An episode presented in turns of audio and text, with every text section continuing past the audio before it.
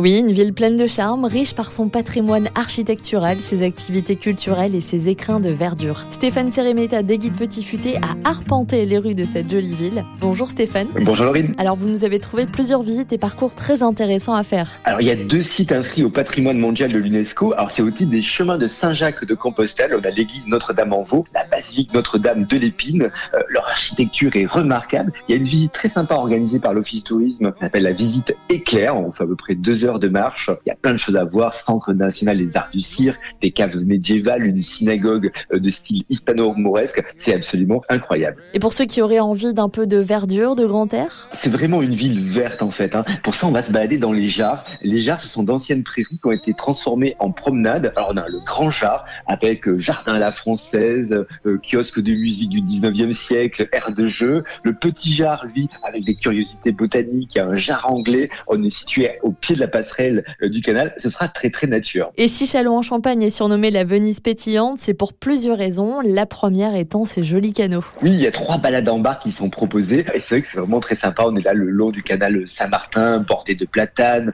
Il y a le canal latéral à la Marne. Et puis, avec les balades qui sont organisées par l'Office du tourisme, notamment, il y en a une nouvelle qui s'appelle l'épopée. On en sait plus sur la faune, la flore aquatique. Euh, c'est vraiment très intéressant. Et le côté pétillant est assez évident. Justement, où pouvons-nous faire quelques bonnes dégustations?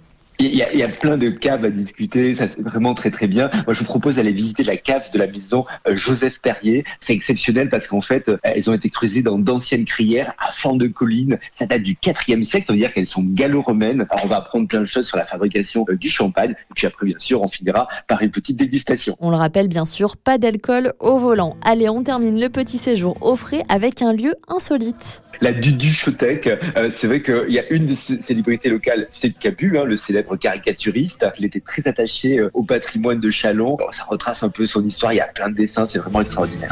Tous les gamins du monde charbon sur du papier dessineront toujours ton visage aux libertés. Merci Stéphane. Vous trouverez donc toutes les infos nécessaires pour compléter votre séjour sur le site petitfuté.com.